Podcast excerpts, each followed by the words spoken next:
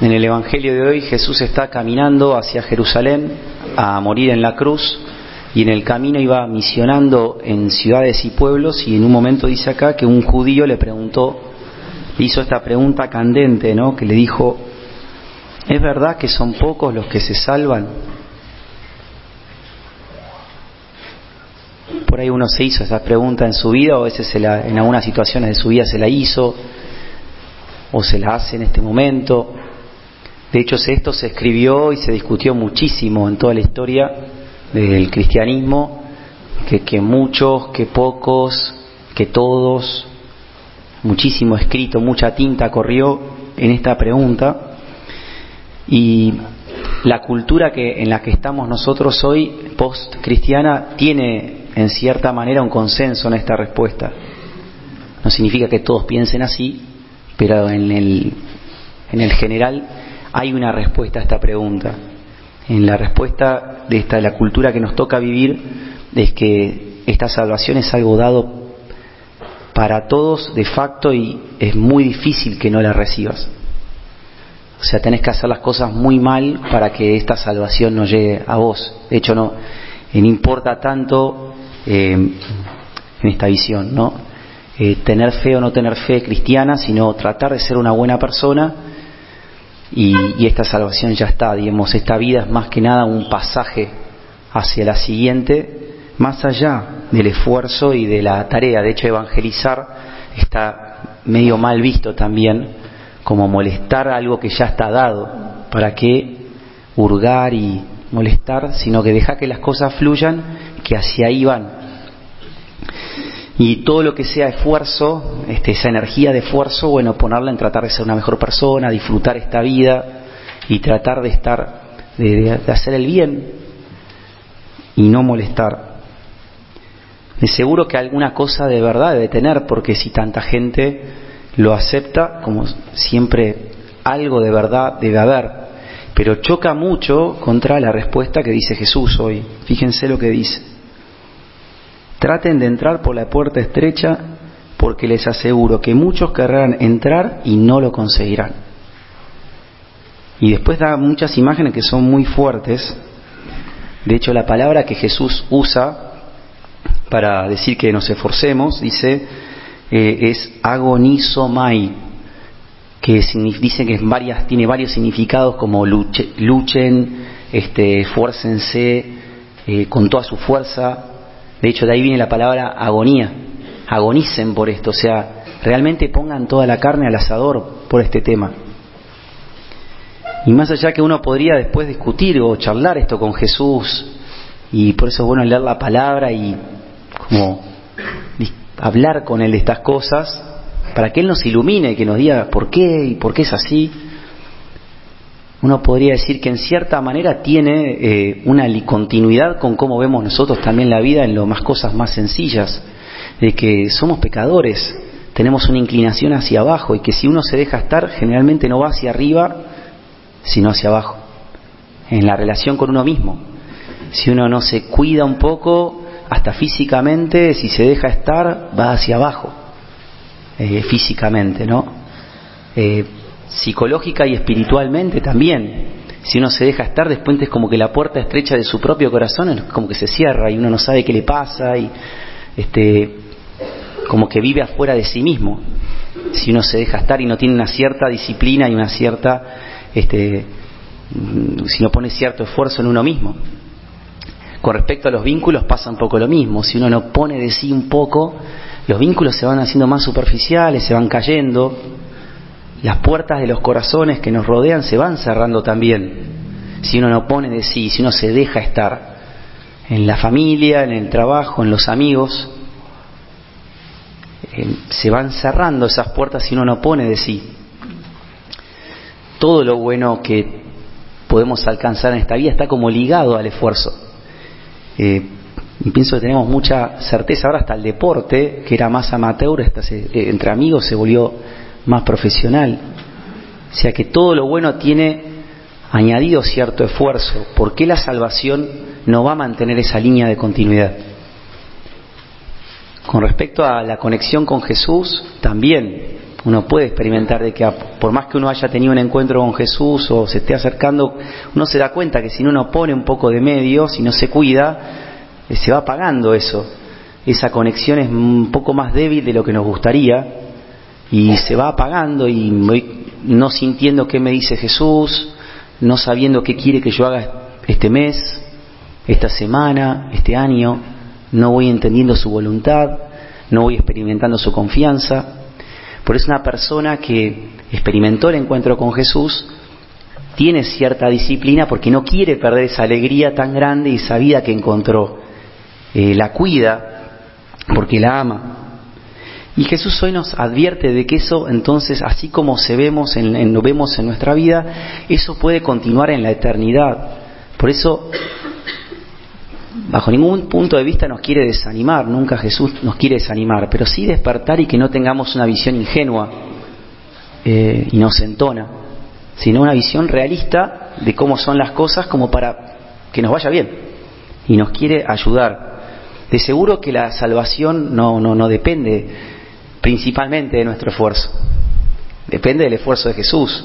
Lo vemos en la palabra de hoy y en toda la palabra, ¿no? Jesús está yendo a morir y podría decir, bueno, ahora déjeme este momento de concentrarme, pero está esforzándose, anunciando en todas las ciudades y pueblos por diciendo, abracen esto, lo que vine a traer. En nuestra vida en Cristo se para en el esfuerzo de Jesús, pero también Él nos pide que nos unamos a su esfuerzo que también nosotros nos podamos esforzar y mantener un cierto, invertir cierto o, mucho esfuerzo en sus cosas, en la vida espiritual. Como que nos dice hoy, no solamente quiero un esfuerzo tuyo, sino una cierta disciplina espiritual para que las puertas los del reino de Dios se mantengan abiertas, para que seas libre y tengas acceso a estas puertas que lamentablemente no todo el mundo está teniendo acceso. Ojalá todo el mundo pero que no se te cierren. Poné cierta disciplina, ponete ciertos límites, mantener un ritmo espiritual, mantenete, mantenete en forma espiritualmente. La forma, estar en forma espiritualmente es tener la forma de Jesús, que Él es la puerta estrecha a la cual nosotros nos queremos unir. No es una forma abstracta o, o caprichosamente cerrada, sino que tiene una definición, que es Jesús, tiene bordes. Y Jesús dice, quiero que entres por ahí, es una alegría impresionante entrar ahí. Y por eso nos quiere ayudar, nos quiere inspirar. Él dice, yo soy la puerta. Alguno podría decir, eh, sí, o sea, es así, pero eh, hay tantos, como dice acá, que no siguen esto, que no invierten en esto, que yo me contagio de eso, me achancho un poco, o sea, me entibio porque estoy rodeado de un mundo que no invierte en esto, que le parece que es sin sentido invertir en la vida espiritual. ¿Cómo hago para mantener ese ritmo? Porque puedo hacer un esfuerzo cada tanto, pero para mantener ese ritmo, ¿cómo hago? Hay muchos ejemplos que me desaniman. Bueno, Jesús también nos quiere inspirar. Es verdad que hay que poner voluntad, pero también hay que poner solamente voluntad, sino cabeza, inteligencia. Uno se esfuerza en lo que valora. Fíjense cómo, no sé, a veces cuando tenemos un viaje, todo lo que el esfuerzo, que, toda la preparación para ese viaje y el esfuerzo que se pone. Si quiero conseguir un puesto de trabajo y bueno, cómo uno va haciendo las cosas, ¿no? Se va poniendo de sí. Y puede pasar a veces que uno se entibie un poco porque deje de tener en su visión hacia dónde estoy yendo, el camino que elegí, que es el camino de Jesús. Por eso Él nos quiere inspirar, primero con su gran ejemplo. Él bajó del cielo para que veamos y nos inspiremos en Él. Él dice, cuando sea levantado en alto, atraeré todos hacia mí. Lo decía de la cruz, pero también espiritualmente, cuando yo entre en tu mente y me tengas como una referencia, vas a experimentar una fuerza muy grande, una motivación enorme.